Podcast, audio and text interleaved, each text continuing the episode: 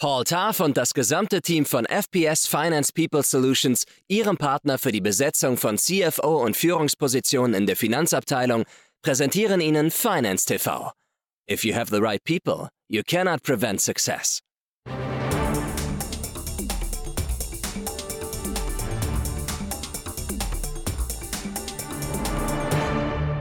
Hallo und herzlich willkommen zu einer neuen Ausgabe von Finance TV. Die großen Banken in Deutschland sind wieder auf Wachstumskurs und sie verdienen auch wieder ordentlich Geld.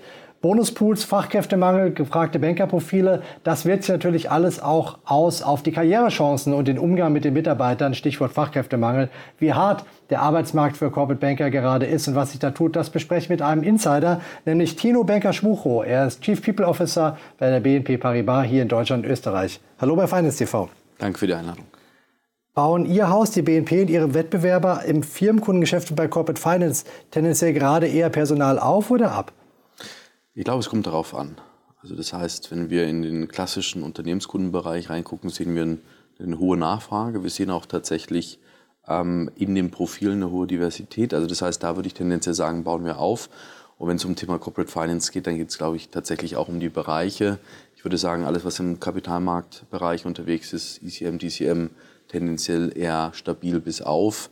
M&A ist natürlich im Moment ein schwieriger Markt. Da ist es tatsächlich so, dass man schon situativ guckt, was im Moment benötigt wird. Welche persönlichen Profile und fachlichen Skills werden gerade dann besonders gesucht in den Bereichen? Ich glaube, es gibt im Kern zwei ähm, Profilarten. Das eine ist, dass wir über Juniors und auch weibliche Profile reden, also weibliche Profile grundsätzlich. Juniors im Sinne von Mitarbeitende, die ich langfristig aufbauen kann. Und das andere sind natürlich dann ausgewiesene Experten, die tatsächlich 10 bis 15 Jahre Berufserfahrung in den verschiedenen Sektoren mitbringen. Das heißt wirkliche Spezialisten in, im direkten Corporate Finance Bereich. Aber ist es in so einem Umfeld nicht eine riskante Entscheidung, auf das Aufbauen äh, von Nachwuchstalenten zu setzen? Weil gerade wenn die durchstarten, kommt dann meistens der besser bezahlende Wettbewerber und wirbt sie wieder ab. Ist es in Zeiten von Fachkräftemangel wirklich die richtige Strategie? Ist eine gute Frage. Ähm, ich glaube, die Antwort ist, ähm, das eine geht nicht ohne das andere. Also wir brauchen Nachwuchstalente, die wir ausbilden, die wir auch ranführen und denen, die sich auch ausprobieren können, ob sie in unsere Unternehmenskultur passen. Und auf der anderen Seite brauchen wir eben die synergetische Ergänzung dann eben durch, durch Experten. Das heißt, das eine geht nicht ohne das andere. Sie haben als HR-Department bei so einer großen Bank bestimmt auch in gewissen Phasen eine Bringschuld, wenn zum Beispiel äh, es Marktopportunitäten gibt, der Vorstand diese Marktopportunitäten identifiziert und nutzen will und die Teams vor Ort sagen, wir könnten mehr Geschäft machen, wenn wir mehr Leute hätten, mhm. dann müssen Sie die Leute ran schaffen. Gelingt Ihnen das, ähm, die Rekrutierungswünsche Ihrer Wachsenabteilung zu erfüllen oder kämpfen Sie auch mit dem Fachkräftemangel? Ja, also wir kämpfen ganz klar auch mit dem Fachkräftemangel. Auch hier kommt es wieder auf den Bereich drauf an, aber im Regelfall wenn der Call to Action kommt, gerade vom Vorstand, dann sind wir eigentlich schon zu spät, weil wir wissen, wir brauchen einfach Vorlaufzeiten, um die entsprechenden Experten auch an den Tisch zu bekommen. Wie machen Sie das? Sie können ja nicht auf Vorrat einstellen, oder? Ja und nein zugleich. Ich glaube, wenn wir über Juniors reden, dann ist es tatsächlich so, dass wir versuchen, schon über den Aufbau von, von Junior-Profilen auch einen Vorrat anzulegen. Also das ist schon etwas, was in unserer strategischen Personalplanung berücksichtigt ist. Und auf der anderen Seite ist es so, dass wir tatsächlich versuchen zu antizipieren. Manche Trends kann man aber tatsächlich nicht antizipieren oder auch manche Spezialfelder, weil die eben neu entstanden sind und dann muss ich tatsächlich extern rekrutieren. Idealerweise würde ich sagen, ist aber tatsächlich die Möglichkeit, intern zum Beispiel durch interne Mobilitäten die Expertise, eine Kultur und wie auch in einem Haus gearbeitet wird, ranzuführen. Also die ganz konkrete externe Rekrutierung ist im Regelfall die, die schlechteste und auch die teuerste Option. Das heißt, Sie sehen sich da im Vorteil als große Universalbank mit sehr vielen tausend Mitarbeitern, dass Sie intern mehr Mobilität zur Verfügung stellen können als eine kleine Investmentbanking-Boutique? Das ist tatsächlich so. Ähm, also das ist ein Vorteil. Nichtsdestotrotz kommt es natürlich auf die Expertise drauf an. Also ich kann schwer aus dem klassischen Retail-Bereich den äh, Sektorbanker rausholen. Aber wir versuchen tatsächlich sehr viel durch diese internen Mobilitäten möglich zu machen gerade auf äh, Seniorenfunktionen. Der Fachkräftemangel sollte ja eigentlich umso weniger ausgeprägt sein, je höher man auf der Gehaltspyramide kommt, würde man denken, weil die Leute sich nach oben entwickeln. Jetzt ist Corporate Banking ziemlich weit oben auf mhm. der Gehaltspyramide, mhm. ehrlich gesagt. Mhm. Wie erklären Sie sich, dass selbst Häuser wie Sie oder Branchen wie Sie Schwierigkeiten haben, offene Stellen zu besetzen? Warum kommen von anderen Bereichen von außerhalb die Leute nicht rein und sagen, ich will verdienen, was ein Investmentbanker verdient? Wenn ich die Antwort hätte, dann äh, hätte ich wahrscheinlich auch die Lösung. Also ich glaube, grundsätzlich reden wir natürlich ähm, von einem strukturellen Problem. Also wir sehen einfach, dass es an verschiedenen Stellen zu wenige Hände gibt. Also das heißt, in verschiedenen Sparten haben wir einfach zu wenig Ressourcen, auf die wir zugreifen können. Das macht sie teuer und am Ende auch selektiv in der Auswahl. Das heißt, die Kolleginnen und Kollegen können sich aussuchen, zu wem sie kommen. Ähm, auf der anderen Seite ist es natürlich so, ähm, dass es auch ein bisschen eine Frage von Lebenssituation ist was möchte ich, was ist mir denn wichtig, also wo ist der Standort, wie ist meine Familie, was sind Arbeitszeiten, was ist Kultur und welche Interessenlage habe ich zum Beispiel, ob ich in der Industrie oder auch in der Bank äh, meine weiteren Karriereschritte gehen möchte. Jetzt ist im Moment eine ziemlich interessante Zeit für Sie und für Ihre Kollegen und Ihre Mitarbeiter, nämlich ist Bonussaison in den großen Banken. Das stimmt. Wie fallen denn in diesem Jahr die Bonuspools so aus im Vergleich zu den vergangenen Jahren?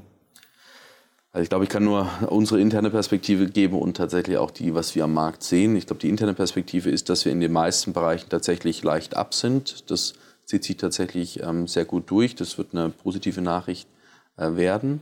Ähm, und das zweite Thema ist natürlich das Gehaltsthema. Auch hier sind wir, glaube ich, ganz gut am Markt ähm, unterwegs. Auf der anderen Seite ist es so, dass das, was wir am Markt sehen im Moment, ähm, die Bonussaison hat angefangen, dass wir teilweise sehr stark, also das heißt minus 10 bis minus 20 Prozent als Feedback bekommen, was andere Banken im Moment ausschütten. Für uns kann ich das so nicht bestätigen. Bei dieser guten Bonuslage würde man ja eigentlich glauben, dass Sie gute Perspektiven hätten, Spezialisten von Unternehmen außerhalb ähm, für Ihre Bank oder generell für Ihren Sektor zu begeistern. Ich denke zum Beispiel an die Treasurer, die mhm. ja zum Beispiel gerade was Finanzierungsthemen angeht, ähnliche Expertise haben wie die Leute, die bei Ihnen auf der anderen Seite des Schreibtisches sitzen. Mhm. Greifen Sie regelmäßig in diesen Spezialistenpool rein, insbesondere im, im Corporate Treasury? Mhm. Ähm wir sehen diese Moves, wir greifen auch rein. Fairerweise ist es so, dass wir im Regelfall eher in den, sag ich mal, Juniorenprofilen diese Wechsel sehen. Also das heißt, Profile zwischen fünf bis acht Jahren, da sehen wir öfters genau diesen Treasury Move oder auch zum Beispiel innerhalb des M&As. Also das heißt, dass aus der Industrie auch äh, Mitarbeitende zu uns kommen. Ehrlicherweise ist es so, umso seniorer die Profile werden und umso höher die Expertise wird, umso weniger sehen wir tatsächlich auch, dass wir die Möglichkeit haben, Treasurer von der Industrie zu uns zu verpflanzen, ähm, sondern sehen tatsächlich eigentlich eher genau den, den anderen Move, also von Banken dann in, ins Treasury in der Industrie. Hat das finanzielle Gründe oder kulturelle Gründe, weil vielleicht das Arbeitspensum nicht ganz so ausgeprägt ist in der Industrie wie im Banking? Wahrscheinlich beides. Ähm, ich glaube, grundsätzlich ist es so, dass wir sehen, dass in der Industrie, und das kann man, glaube ich, auch nicht pauschalisieren, natürlich andere Rahmenbedingungen vorhanden sind, was Arbeitszeit, was Kultur äh, zum Beispiel angeht. Auf der anderen Seite ist es so, dass es natürlich wahrscheinlich Limitierungen gibt, auch bei der, bei der Bezahlung. Ich glaube, das, dieses Cluster fünf bis acht Jahre, was ich angesprochen habe, da gibt es kein Problem, eine Vermischung von links nach rechts möglich zu machen. Wenn Sie wiederum drauf gucken, sage ich mal, 15 Jahre Sektorexpertise im Banking ähm, versus Industrie, sehen Sie, dass da tatsächlich Deltas liegen, teilweise von bis zu 100 Prozent ähm, im, im direkten Vergleich. Deswegen wird es für einen Banker attraktiver sein, ähm, sozusagen in der Bank zu bleiben, ähm, außer er kommt in eine sehr exponierte Position. Oder Sie haben zum Beispiel in der Industrie Wachstumspläne. Also das heißt, ein CEO sagt, ich habe hohe ambitionierte Akquisitionsziele, ich brauche jetzt wirklich Experten im Corporate Finance Bereich. Da würde ich sagen, da spielt dann im Regelfall vielleicht auch das Gehalt dann keine Rolle mehr, wenn es diese ambitionierten Ziele gibt. Das heißt zusammengefasst, ähm, die Leute, die vom Treasury ins Banking gehen, sind eher die jungen, ambitionierten, noch günstigen, in Anführungszeichen. Ja. Die Leute, die auf eine Stelle ins Treasury wechseln, gehen dort eher auf Leitungspositionen, sind dann eher der Senior Banker. Das ist tatsächlich so. Ähm, Helmut Kaschenz ist, ist, ein gutes Beispiel, war mehrere Jahre Senior Banker bei uns und ähm, im Kern hat er äh, die Messergruppe ähm, als Senior Banker betreut. Und er ist jetzt zum Beispiel im Vorstand äh, der Messergruppe als CFO tätig. Das ist, ich sag mal, eher ein untypischerer Move oder es wird immer untypischer als CFO.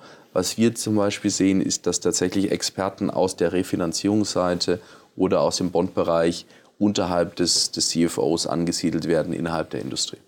Danke für die Einordnung bis hierhin schon mal. Zum Schluss noch die drei Fragen von Finance TV, auch für Sie mit der Bitte um die ganz kurze Antwort. Beim ersten hätte ich gerne ein Wort von Ihnen. In welchem Bereich des Corporate Banking ist der Fachkräftemangel aktuell am stärksten ausgeprägt? Unternehmenskunden. Zweiter Bereich, äh, eine Ja-Nein-Frage. Könnten Sie mit KI und digitalen Tools auch auf der Marktseite Ihre Produktivität so steigern, dass es Ihren Personalbedarf dämpft? Ja. Und die letzte Frage, eine Entweder-Oder-Frage. Wir sprechen mit dem Brexit. Gelingt es, Banker aus London nach Deutschland zu locken im großen Stil oder hat sich das als Wunschdenken herausgestellt? Wunschdenken. Wunschdenken, okay. Also müssen Sie doch gucken, wo Sie die Leute herbekommen. Aus London kriegen Sie sie nicht. Mhm. Danke für Ihren Besuch hier bei Finance TV, Tino Banker-Schmucho. Es passt in die Zeit, das Thema. Es ist Bonussaison. Wir reden über die Karriere- und Gehaltsperspektiven Corporate Banking. Wir hoffen, es hat Sie interessiert und ein bisschen aufgeschlaut und freuen uns, wenn Sie beim nächsten Mal wieder dabei sind. Da stellen wir die Frage, ob Interim-Manager, Interim-CFOs und so weiter nicht die besseren CFOs für Private Equity-Unternehmen sind. Die Antwort bekommen Sie hier bei Finance TV nächste Woche. Bis dahin, alles Gute und Tschüss.